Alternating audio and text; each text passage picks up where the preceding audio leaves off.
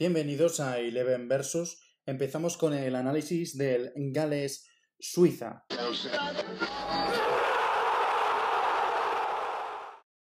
Y la verdad que este ha sido un partido eh, bastante igualado, ¿no? Si bien Suiza ha tenido algo más de, peligro, ha generado un poco más de peligro, la verdad que ha sido un partido bastante equilibrado, ¿no? Eh, si miramos un poco las estadísticas, Fijaos que en tema de, bueno, posesión se la ha llevado Suiza por un 64 a 35, pero luego en el resto de, cosas, eh, fijaos, por ejemplo, eh, los tiros totales, Suiza ha tenido el doble que Gales. Ha tenido 18 tiros contra 9 de Gales. Pero tiros a puerta, y aquí está, aquí está la gracia del asunto, de esos 18 tiros, solamente 4 han sido a puerta. Pero en el caso de Gales igual, han sido menos, ha sido la mitad, 9 tiros totales y también la mitad de tiros a puerta, han sido 2.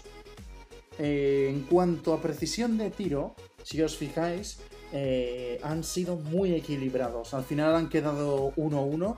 Eso quiere decir que aunque Suiza ha llegado mucho más a puerta, lo ha aprovechado muchísimo peor. En cuanto a eficacia, Suiza pues eh, bastante peor en el partido que, Gales. Entonces, podríamos decir que aunque eh, Gales ha hecho un partido un tanto más discreto, sí que ha sido más efectivo. Le ha costado más, le ha costado más meter el, gol, lo ha metido sobre el minuto 70 de la segunda parte, pero ha sido un equipo eh, que ha defendido un poco el partido, ¿no? Bastante equilibrado, como digo, llegando el doble de veces Suiza, pero luego, al final, si no tienes, si no tienes precisión y no consigues meter el gol, pues bueno, de poco te, te sirve atacar. Entonces, eh, podemos decir que un partido parejo, algo más atacante Suiza, pero efectivamente han sido los dos iguales. Eh, justo resultado me parece a mí, eh, porque al final tener la posesión, atacar más, como, como ha hecho Suiza en este partido, si no lo conviertes en goles, no sirve de nada. Entonces, pues bueno, ahí tenemos el 1 a 1 entre Gales y Suiza.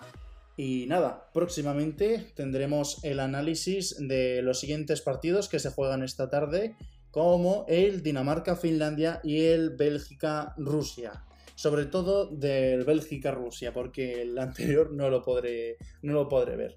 Pues nada, os espero en el siguiente análisis y nos vemos.